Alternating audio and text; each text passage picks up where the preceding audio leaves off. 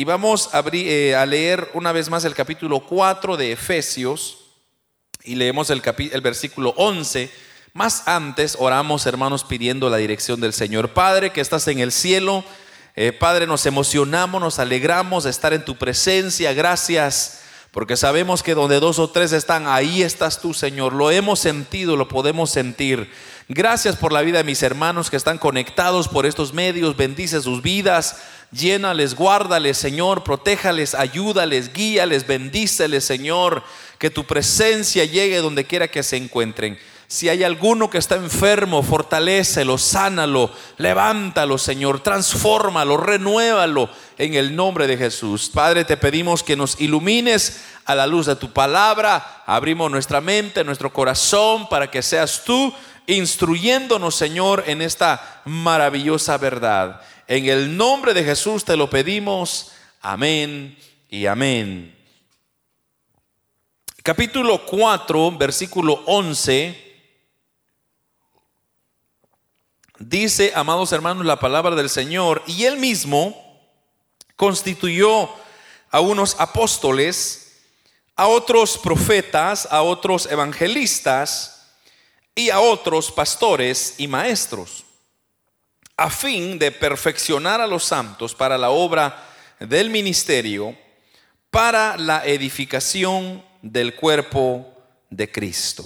Amén. Vamos a leer solamente esos dos versículos, ya que hermanos vamos a continuar estudiando este maravilloso tema sobre eh, que se llama los ministerios. Y Solamente, hermanos, recordando lo que iniciamos la semana pasada, eh, concordamos que solamente hay cinco ministerios reconocidos bíblicamente y que aclaramos que no, no todo es ministerio como a veces lo tenemos por tradición en la iglesia, ya que en la iglesia agarramos ciertas costumbres, entonces nosotros decimos pues el ministerio de alabanza, el ministerio de diaconisas, de diaconado, el ministerio de liderazgo, todo es un ministerio, pero en realidad la terminología ahí está incorrecta, porque eh, bíblicamente hablando solo hay cinco ministerios. Está el del apóstol, el del profeta, el del evangelista, el de pastor y el de maestro. Son los únicos cinco que son reconocidos bíblicamente ya el resto básicamente son especialidades en la cual pues varios se desenvuelven.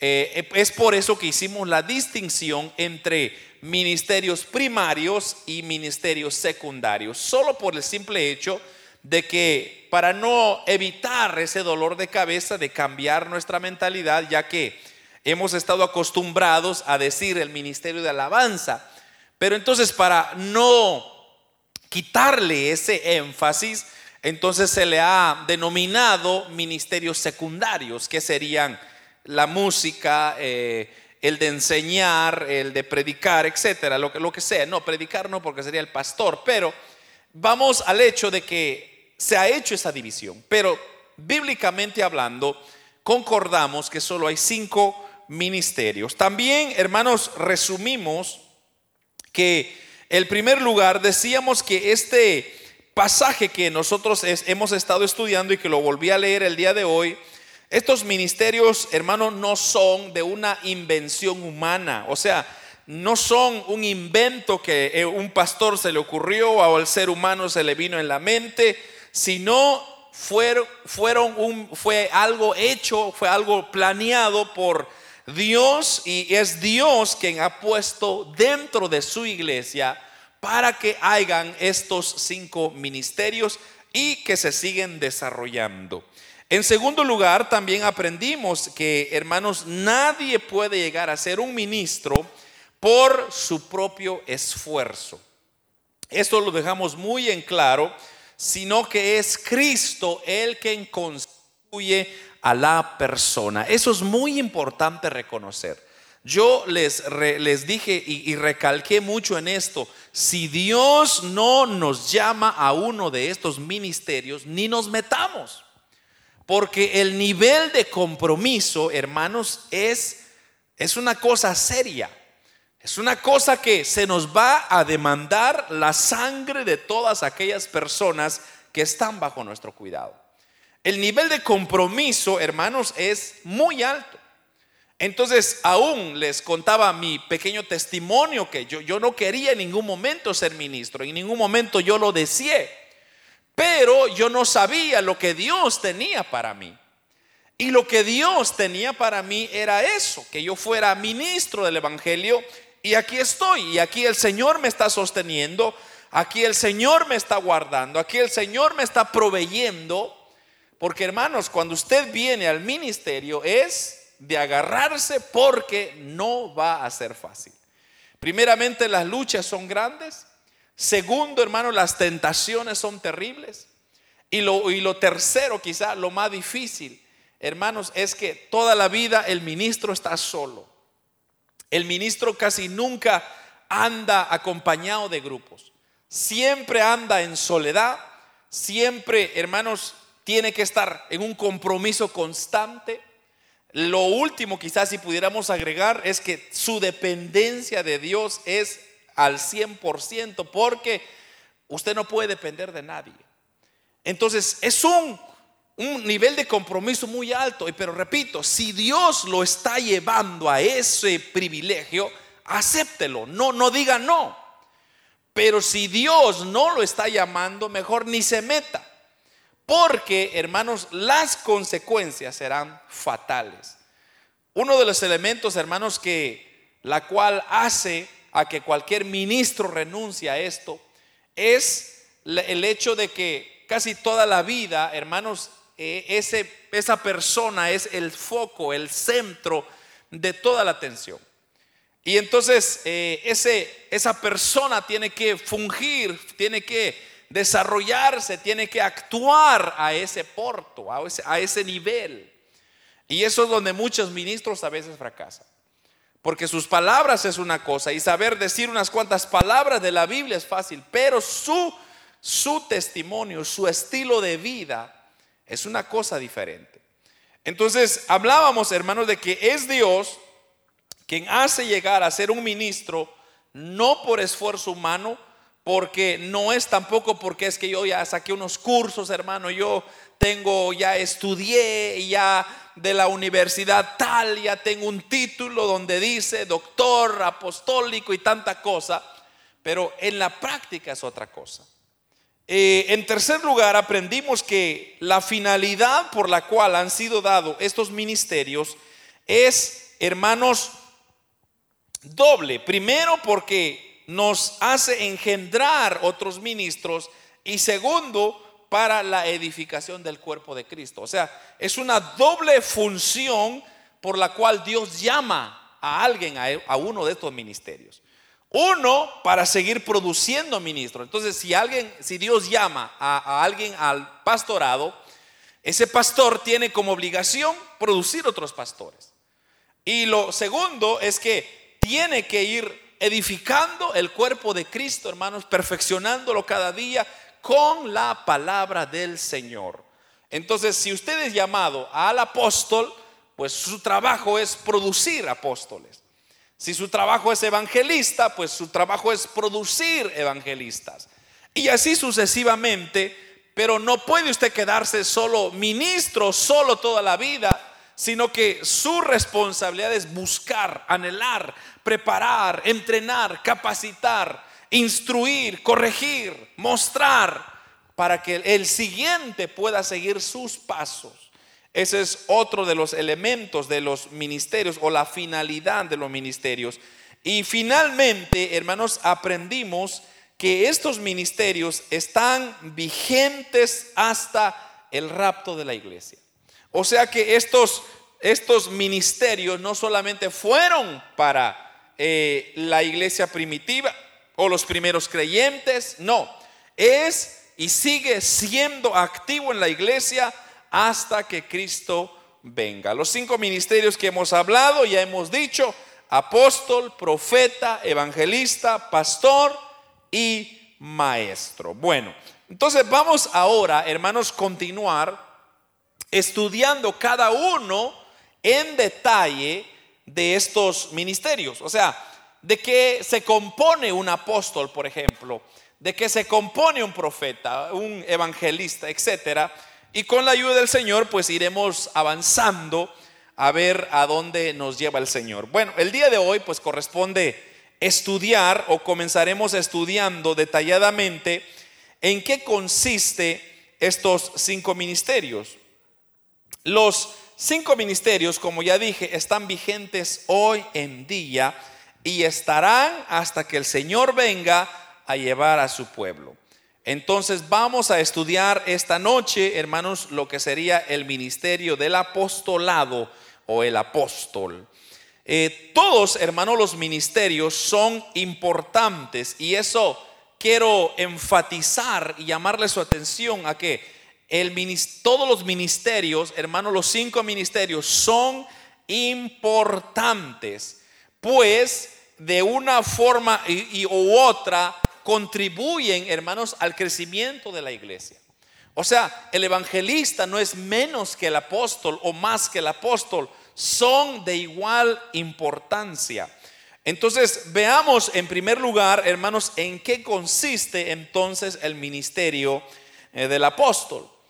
Este, hermanos, es el primero que el apóstol Pablo menciona en su lista, eh, en la cual nosotros leímos en el versículo 11 y él mismo constituyó, constituyó a unos, dice, apóstoles. Entonces, ahí comenzaremos este estudio. Ahora, debemos de notar, hermanos, que la palabra apóstol en el griego es la palabra apóstolos. Apóstolos, lo que significa literalmente es un enviado o un mensajero. Un enviado o un mensajero. Eso es su significado en lo más básico, práctico sentido de la palabra. Esos son los dos significados primordiales que puede tener la palabra apóstol en el sentido, hermanos, filológico, que es un enviado o un mensajero. Claro que estos significados no son excluyentes, sino que más bien son complementarios. O sea, en otras palabras, un apóstol en su traducción literal sería una persona que es enviada con un mensaje. Así sería su, traducción literal. Apóstolos, su traducción literal sería una persona que es enviada con un mensaje. Recuérdese de eso. Y desde ese punto de vista, entonces nosotros podemos ya vislumbrar lo que sería el ministerio del apostolado o apostólico. Si un hombre tiene el ministerio de apóstol, será necesariamente algo que ha sido enviado con un mensaje. O sea, eso es muy importante. Si yo, digamos que reciba el llamado de apóstol, cosa que no es así, pero estoy dando un ejemplo, que si Dios me llama a un ministerio de apóstol, es porque Dios me está enviando con un mensaje a algún lugar. No sabemos dónde, pero Dios me está enviando con un mensaje. El apóstol, hermanos, tiene un mensaje que transmitir. Eso quizá es obvio para todos nosotros, ya que sabemos eh, que, por ejemplo, los ejemplos que tenemos, hermanos, en la Biblia, por ejemplo, el apóstol Pablo, Bernabé, Pedro y todos los demás apóstoles del Señor, ellos siempre tenían un mensaje de enseñanza que transmitir. O sea, ellos constantemente tenían algo que decir, que llevar.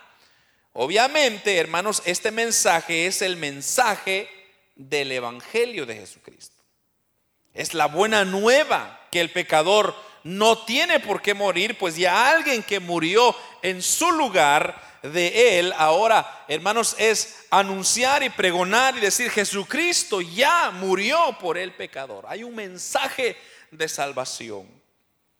Entonces, hermanos, ahora eh, hay un detalle muy interesante y es que el apóstol, además de tener un mensaje, también, hermanos, es alguien que ha sido enviado. En esa palabra de enviado, podemos nosotros describir o descubrir, perdón, algo de lo que sería en realidad en qué consiste ese ministerio del apóstol. Y es una persona que ha sido enviada a un lugar geográfico, pero que es diferente donde se formó. O sea, un apóstol tiene un mensaje, ya lo sabemos, pero que también ahora es enviado. Pero ¿a dónde es enviado? Es enviado a un lugar geográfico diferente al lugar donde se formó con el propósito de sembrar ese mensaje.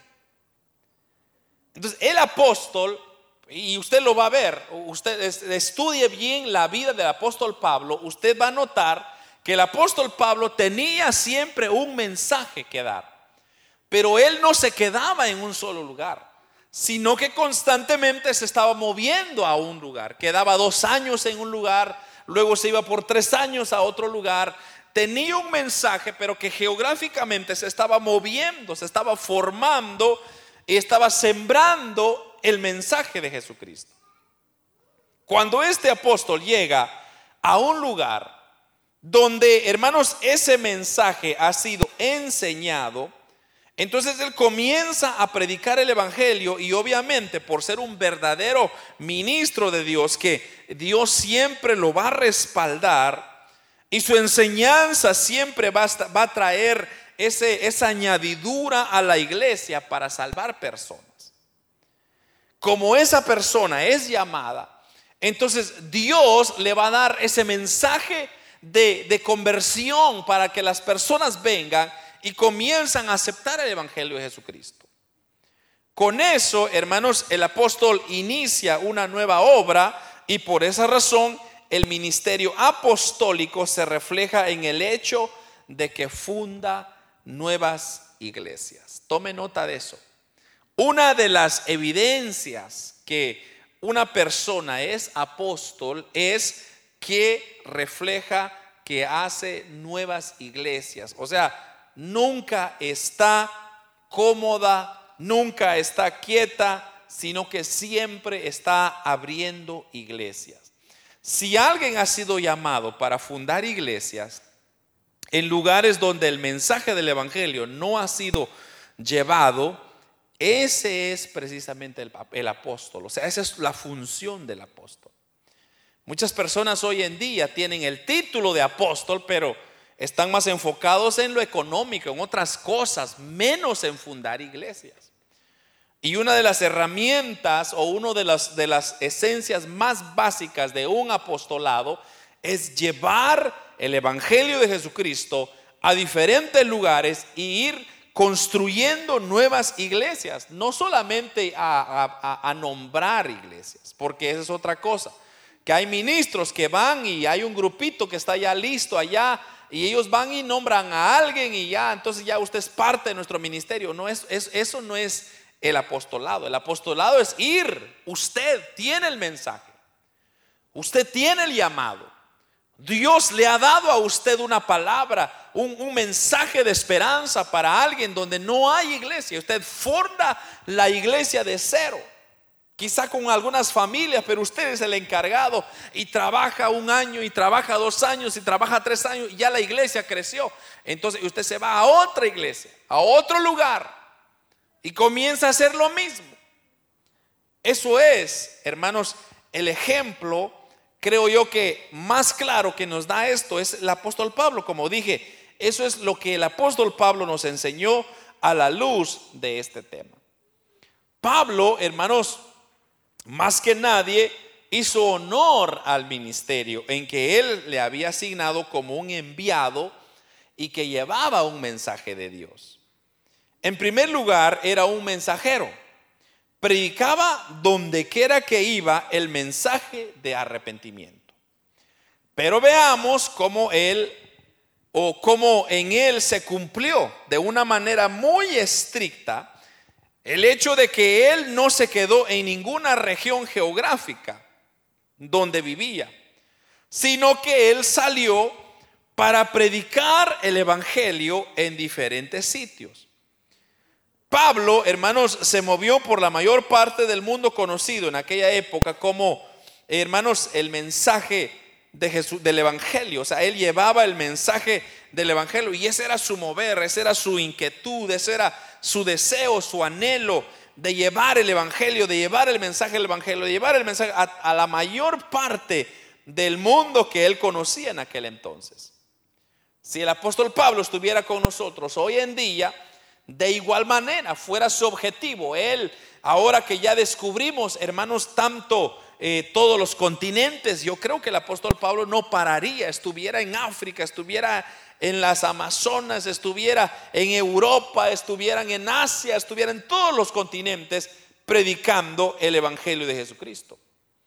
Así que de manera, hermanos, que estos tres detalles que hemos mencionado acerca del ministerio del apóstol, se cumplieron en un sentido muy inclusivo en el caso del apóstol Pablo. Y ellos son, vamos a, recordar cuáles son esos. En primer lugar, porque él llevaba un mensaje. Recuerde, el apóstol tiene un mensaje de Dios.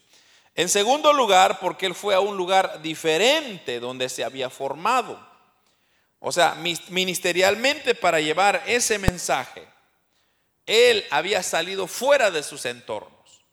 Y en tercer lugar, hermanos, eh, porque él fundó nuevas iglesias, donde posteriormente llegarían otros ancianos, pastores, para realizar la obra que Pablo había iniciado. Solo basta leer el Nuevo Testamento, casi 13 epístolas son del apóstol Pablo, de su autoría, y cada una de ellas va dedicada a una iglesia, comenzando con, con la iglesia en Corintios, comenzando hermanos en Efesios, y, y, así sucesivamente. Es muy obvio que el apóstol Pablo, o que el caso del apóstol Pablo, es que, hermanos, él fue llamado para hacer eso, para llevar un mensaje y abrir nuevas obras. Eso fue su llamado, eso era lo que lo inquietaba a él. Entonces aquí tenemos que notar algo. Y es que es muy importante, hermanos, notar, es que como el apóstol Pablo funda nuevas iglesias y obviamente que todos los creyentes que allí se convierten han sido engendrados bajo el ministerio de ese apóstol. Eso es muy importante reconocer. Cada persona que ha aceptado a Cristo bajo, eh, bajo esa, ese mensaje que, que ese apóstol ha predicado, entonces todas esas personas caen bajo el respaldo o el cuidado o el llamado del ministerio de ese apóstol. Por eso, hermanos, es que el Pablo muchas veces en sus cartas se dirigía a las iglesias refiriéndose a ellas como hijos que había engendrado en la fe. Así son, así se refería él en muchas de sus cartas y dice, a mis hijos o a los hijos que he engendrado por la fe, como dando a entender, yo les he traído el Evangelio, ustedes lo han recibido y ahora se están formando en lo que ahora yo les estoy enseñando. Eso es muy importante. Aun cuando él escribió a los Gálatas, se recuerda, él decía que había sufrido dolores de parto.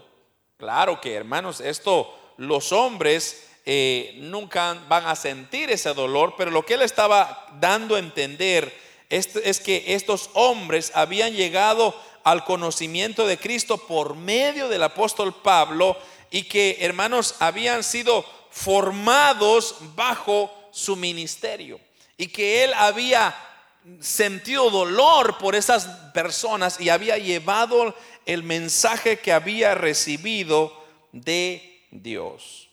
Todos estos ministerios que salían de su predicación eran obvio que habían sido formados bajo el ministerio del apóstol Pablo. De manera entonces que cuando llegaban a convertirse en hombres que tenían ministerios bien definidos, ellos continuaban reconociendo la ascendencia espiritual del apóstol Pablo. O sea, el apóstol Pablo formaba las iglesias, predicaba, les enseñaba la sana doctrina y luego habían personas que Dios capacitaba bajo el liderazgo de Pablo Y entonces estas personas llegaban a reconocer la autoridad que este apóstol tenía y que llegaban a ser hermanos eh, estudiantes de aquel apóstol y ellos continuaban la obra. Y esos se iban multiplicando, iban llevando. Entonces, por eso es que el apóstol Pablo en ningún momento se quedó quieto, porque él sabía de que si se ganaba a alguien para Cristo, ese alguien pudiera ser el siguiente Pablo ahí en ese lugar. Entonces, de manera entonces que cuando llegaba a convertirse, caían bajo la categoría o, eran reconocidos bajo la ascendencia espiritual del apóstol Pablo. Ellos reconocían que si algo habían aprendido era por el ministerio del apóstol Pablo, con lo que se llegaba a una sujeción al ministerio del apóstol.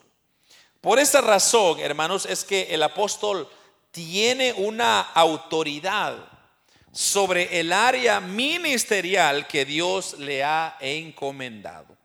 En el área ministerial del apóstol no era limitado geográficamente, sino en una delimitación espiritual. O sea, lo que está diciendo es el apóstol Pablo es que él estaba formando iglesias geográficamente por diferentes lugares, pero todas esas iglesias estaban, estaban bajo su cobertura, su protección, espiritual. Entonces, los, los que estaban encargados de cada denominación en las diferentes áreas debían reconocer al apóstol Pablo como su autoridad después de Dios. Porque donde quiera que hayan obras que hayan sido fundadas bajo el ministerio de un apóstol, esas obras sin importar el lugar geográfico donde se encuentran, están bajo la cobertura ministerial de ese apóstol o de ese hombre de Dios. Entonces, repito, muchas personas quieren tener mega ministerios, pero no quieren pagar el precio. Si usted, como dije, solamente fíjese desde la conversión del apóstol Pablo en Hechos de los Apóstoles, usted va a notar algo muy interesante. Y es que, hermanos, él nunca descansó pero sufrió demasiado. O sea, él iba por todos lados predicando el Evangelio de Jesucristo, contando su testimonio, pero eso a consecuencia traía, hermanos, persecución, traía sufrimiento. Entonces él, así como también miraba el fruto de su trabajo, pero también él miraba, hermanos, lo difícil que era predicar el Evangelio. Y eso es ahí donde muchas personas ya no les gusta. Porque hoy en día el apostolado lo toman como una persona o una autoridad que está encima de muchas iglesias geográficamente, pero que no están haciendo la obra del apóstol. O sea, el apóstol es apóstol toda la vida, no hasta morir. No es, ah, porque como ya tengo pues 100 iglesias, entonces ya me quedé ahí, ahora voy a disfrutar de, de los diezmos de las iglesias y voy a vivir tranquilamente. No, el llamado al apostolado es aquella persona que está trabajando, que ese no piensa en retirarse, sino piensa en ganar almas, ganar almas, ganar almas, ganar almas, ganar almas. Y ese es su propósito. Dios lo capacita Dios lo llama, Dios lo lleva. Así fue el apóstol Pablo, hermanos, que habían obras que había fundado, por ejemplo, las regiones de Macedonia, allá en Acaya, en el oriente de Europa. Pero todas esas, esas iglesias que él había formado sabían reconocer la autoridad del el apóstol. Pero en todos estos lugares que eran geográficamente muy distantes, sin embargo, Pablo tenía una gran autoridad, pero mire esto, espiritual. De, manera que él podía mandar lo que venía a diferentes sitios porque aún los pastores que habían en esos lugares se sujetaban al apóstol Pablo por cuanto ellos mismos habían recibido su ministerio de las enseñanzas del apóstol Pablo. Ese apóstol nunca está quieto nunca está tranquilo, sino que está constantemente, hermanos, alimentando a los otros pastores de las iglesias, está verificando el trabajo, está motivando, está, hermanos, luchando, está orando, está levantando otras iglesias porque esa es su función. Entonces, repito, es, es un llamado, hermanos, y por eso le digo, mucha gente tiene el título, pero no tiene el llamado. Tiene la capacidad teológica, tiene los certificados y todo, hermano, y, felicidades por eso. Pero, ¿de qué sirve si Dios no lo llama? Porque este ministerio, hermano, no es un ministerio estático. O sea, no es un ministerio como el pastor. El pastor establece una iglesia y se queda hasta morir o a menos que Dios lo lleva para otro lugar, pero ahí se queda, predicando hasta que Dios lo llama a su presencia. El pastor nunca se retira. Claro, va a ir designando, ¿verdad? Ciertas responsabilidades basado en su capacidad ya, ya de, avanzada edad, pero, pero casi por lo usual el, el pastor nunca se retira, ni uno de los ministerios se retira. Eso lo vemos en el apóstol Pablo. Tenemos en el caso, por ejemplo, de Timoteo. Él fue formado, obviamente, bajo la sombra del ministerio del apóstol Pablo. Y era lógico pensar que cuando Timoteo recibió el ministerio del pastorado, como se ve claramente en, sus epístolas, él estaba sujeto a lo que Pablo disponía. Entonces, por eso el apóstol Pablo siempre mandaba cartas corrigiendo, miren cómo es posible que existen estas peleas. Por ejemplo, Corintios era una iglesia, hermanos, muy bonita, pero muy problemática. Había mucha gente muy capacitada, mucha gente muy estudiada, pero mucha gente muy confundida. Entonces el apóstol estaba ahí listo para corregir, para enseñar, para guiar. Este, su autoridad estaba encima del pastor. Y ese era el caso de Timoteo. Por eso, hermanos, Pablo podía dar testimonio acerca de él, diciendo que no tenía otro unánime que, que Timoteo, en el sentido de que él sentía lo mismo. O sea, estaban conectados que Pablo, porque él se había sujetado al ministerio, reconociendo la ascendencia espiritual del apóstol Pablo. Eh, allá en Timoteo se recuerda, el apóstol Pablo todavía le llama, a, le dice a Timoteo, Timoteo, cuando vengas a visitarme a la cárcel, tráeme mi capo, mis libros, tráeme los pergaminos. O sea, había una cierta autoridad sobre él y Timoteo en obediencia les llevó aquellas cosas. Entonces, eso es lindo, hermanos, saber de que el ministro, el pastor, tiene siempre esa cobertura sobre eh, él, y ese sería el del apóstol. Eh, amados hermanos, con esto, básicamente completamos el cuadro de lo que sería un apóstol de Cristo. En primer lugar, dijimos que es un enviado a lugares donde no se ha llevado el mensaje del Evangelio. Llega para fundar nuevas iglesias y engendra nuevos ministros. Y luego estos ministros llegan a sujetarse a su autoridad. Cuatro elementos. Voy a repetirlo solo para que no se le vaya a olvidar. El primer elemento es que el apóstol es enviado a lugares donde nunca ha sido enviado o llevado el mensaje del Evangelio de Jesucristo. Segundo lugar, llega a fundar nuevas iglesias y engendra nuevos ministros. Pero, sobre todo, hermanos, esos ministros que él engendra llegan a sujetarse a su autoridad. Otro aspecto sobre el ministerio apostólico hermanos, es que hubieron otros apóstoles aparte de los doce que menciona la escritura.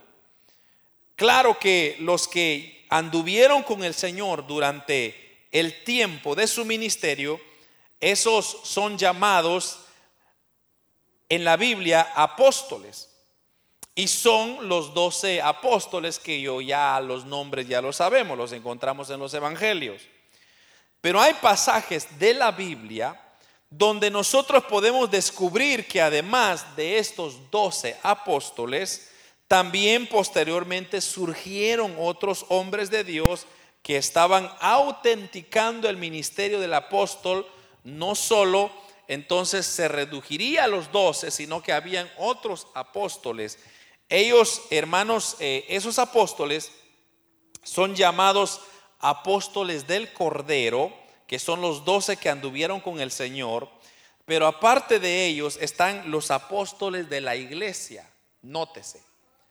Los apóstoles del Cordero son los que anduvieron, los doce apóstoles que anduvieron con el Señor, y, el, y luego los apóstoles que surgieron después se llaman los apóstoles de la iglesia. Mire, vamos a irnos a Hechos de los Apóstoles en el capítulo 14, versículo 14, Hechos 14, 14, dice la palabra del Señor, cuando lo oyeron los apóstoles, Bernabé y Pablo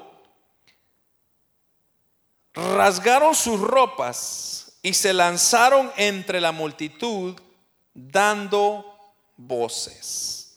No sé si logramos leer eso, pero lo voy a leer una vez más. Cuando lo oyeron los apóstoles, Bernabé y Pablo, rasgaron sus ropas y se lanzaron entre la multitud dando voces. Aquí tenemos, hermanos, un relato de lo que aconteció a los apóstoles en Listra. Lo que sucedió no es tanto lo importante o lo que nos interesa, sino más bien a lo que Lucas llama a Bernabé y a Pablo apóstoles. Dice, cuando lo oyeron los apóstoles Bernabé y Pablo, o sea que él les da el título de apóstoles, pero notemos ahora que tanto Pablo como Bernabé no eran de los doce. O sea, Pablo y Bernabé no vieron al Señor Jesús, fue después, fue el inicio de la iglesia primitiva. En cambio, Pedro, Juan, ellos sí vieron al Señor Jesús. Pero aquí claramente Lucas está llamando a Bernabé y a Pablo apóstoles.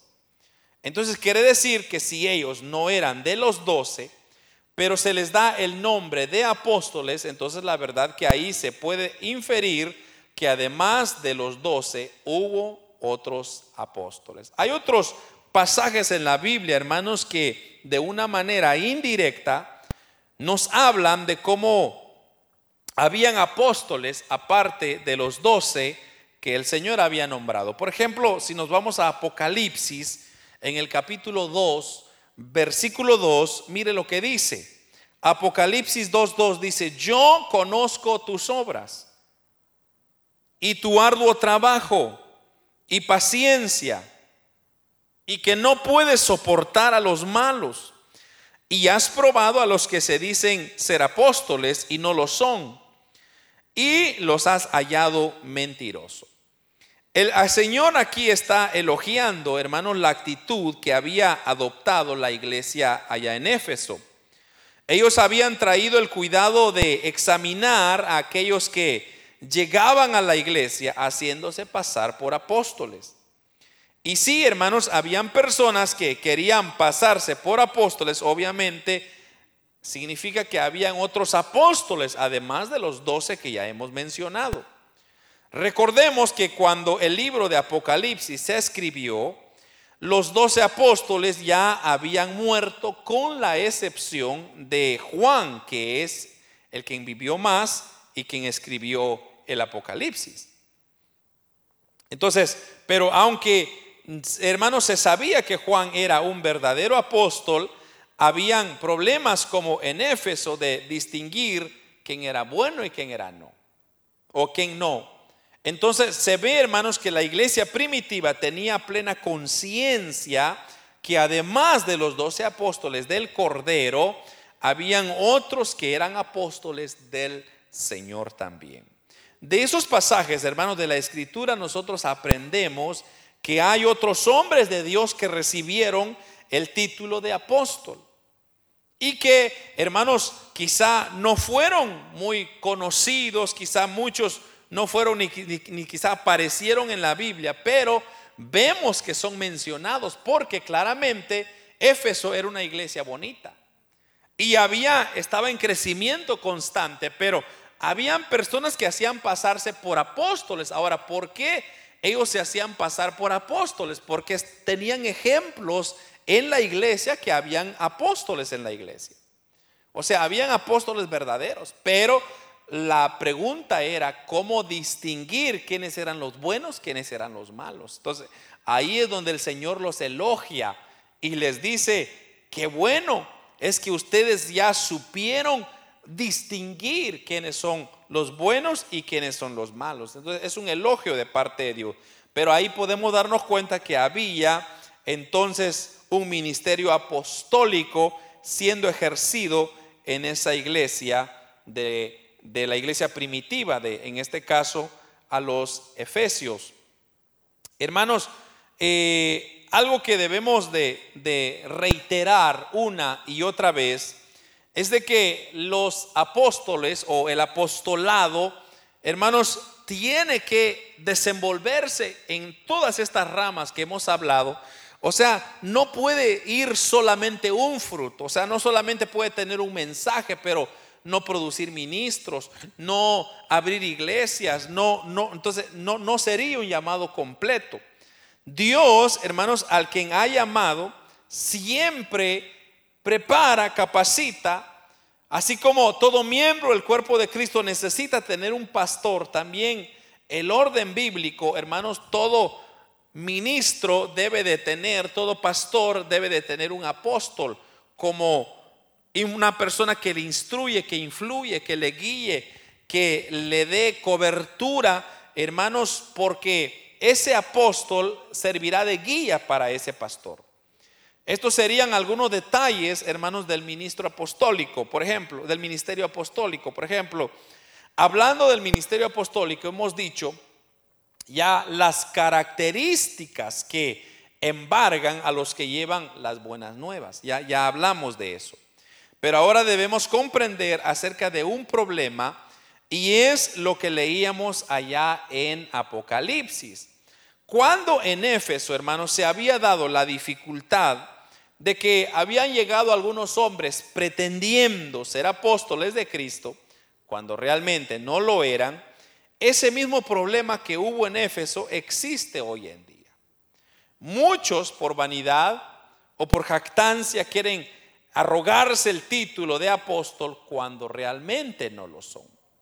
Y es por eso que, hermanos, cuidándose de este peligro, el apóstol Pablo quiso dejar algunas enseñanzas por las cuales nosotros podríamos reconocer a los verdaderos apóstoles. Y es, hermano, no solamente que hay señales por la cual podemos reconocer al apóstol, sino también que hay evidencias de un verdadero profeta, un verdadero evangelista, un verdadero pastor, un verdadero maestro. Evidencias que iremos tocando, hermanos, cuando toquemos cada uno de estos ministerios. Pero, ¿cuáles son quizá las evidencias de un verdadero apóstol en el Señor? Quizá eso es la pregunta más importante. ¿Cuáles son las evidencias de un verdadero apóstol? En primer lugar, todo verdadero apóstol es respaldado. Mire esto, es respaldado con diversidad de señales y milagros. Si el apóstol no hace milagros, no hay señales, no hay prodigios, no lo acompañan esos frutos, entonces ahí está dudosa la cosa. Eso, hermanos, está muy claro en el ejemplo de los apóstoles. Porque usted nota en Hechos de los Apóstoles, por ejemplo, el apóstol Pablo, se dice que era respaldado ampliamente por el Señor con diferentes milagros y sanidades. De hecho, se recuerda que ellos tomaban sus delantales, sus pañuelos y lo colgaban sobre los enfermos y estos se sanaban y así colocaban sobre los espíritus inmundos y estos salían dando grandes voces, ¿se recuerda? Eso es el respaldo de un verdadero apóstol de Jesucristo. Entonces, esto, hermanos, es una señal del verdadero apostólico, tal como lo aclara el apóstol Pablo en segunda de Corintios capítulo 12, versículo 12, donde dice, con todo, Las señales del apóstol han sido hechas entre vosotros en toda paciencia por señales, prodigios y milagros. Ahí está. Qué interesante. En este versículo, porque el apóstol Pablo está hablando de las señales de un verdadero apóstol. De aquí podemos comprender que todo apóstol tiene señales que lo identifican como tal y Pablo nos menciona cuáles son esas señales. Entonces, esto, hermanos, fue, no fue una realidad en el caso, por ejemplo, del apóstol Pablo, sino que también en Pedro, ¿se recuerda? Dice que con la sombra de Pedro se sanaban los enfermos. Hasta hay un corito de eso, ¿verdad? Con la sombra de Pedro se sanaban los enfermos. Pero no era la sombra. Tampoco era Pedro. Pero ahí está hablando de que habían evidencias que le seguían, que daban frutos. Y no solo en el caso de Pedro, sino también en todos los apóstoles. De manera que si, hermanos, hay el ministerio, hay alguien o hay un ministerio apostólico en alguien, entonces esto se evidencia en que sustenta que la vida se realizan milagros, prodigios, señales y eso, hermanos, respalda un ministerio o un llamado genuino. Entonces, usted no puede decirse, soy evangelista y no se le convierte en almas. No hay sanidades, no hay prodigios, no hay milagros. Todas estas son evidencias que usted necesita producir. De manera que si hoy el ministerio apostólico, hermanos, eh, se sustenta en que la vida se realizan milagros, prodigios y señales, respalda su ministerio, entonces es genuino, es algo genuino. Otra señal más que nos habla de un verdadero apóstol lo encontramos en Primera de Corintios, capítulo 9, versículo 1 y 2 dice el apóstol Pablo, no soy apóstol, no soy libre, no he visto a Jesús el Señor nuestro, no sois vosotros mi obra en el Señor. Si para otros no soy apóstol, para vosotros ciertamente lo soy, porque el sello de mi apostolado sois vosotros en el Señor.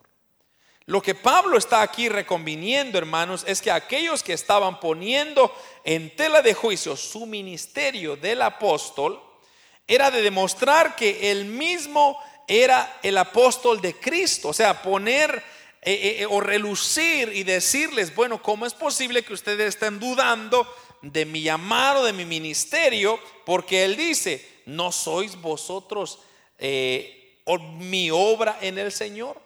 O sea, ahí está haciendo una pregunta. O sea, lo que él está diciendo es, ¿no se han dado cuenta ustedes de mis obras?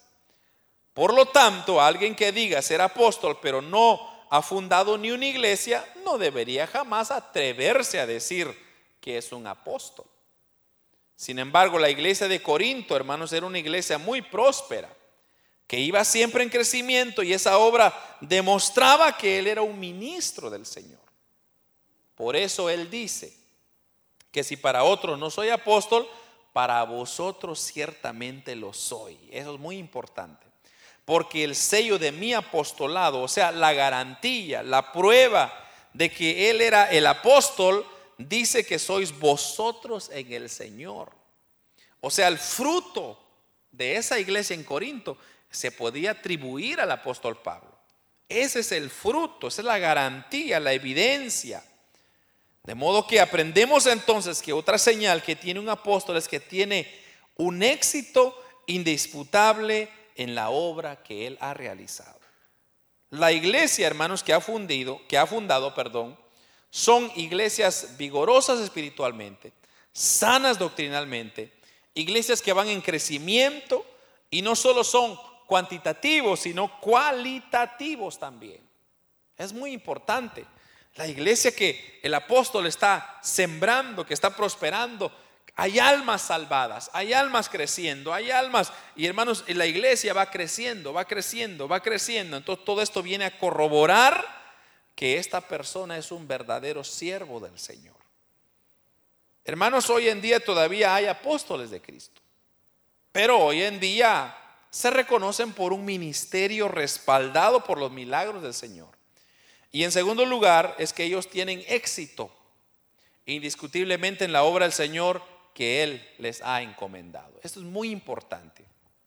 Entonces todo aquel que se llame lo que sea, apóstol, profeta, evangelista, pastor, maestro, tiene que tener un respaldo. Se tiene que ver en la obra que está haciendo. Si no hay obra, no hay llamado. Dios no le ha llamado.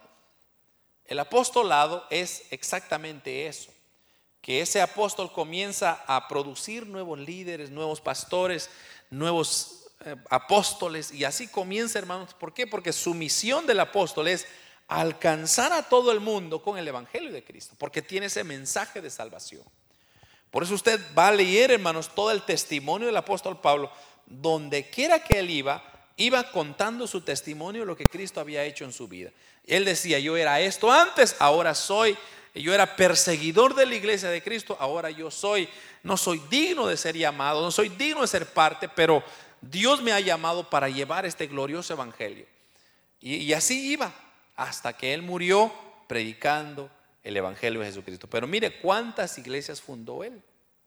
¿Cuántas personas no alcanzaron el Evangelio por su trabajo?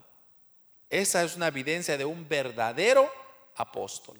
No es el apóstol que tiene el jet más grande o ahora ya, eh, eh, eh, ya tiene la mansión más grande, hermano. Eso no es apóstol. La función del apóstol es más sufrido todavía. Porque ese no tiene estabilidad económica, no tiene estabilidad de hogar.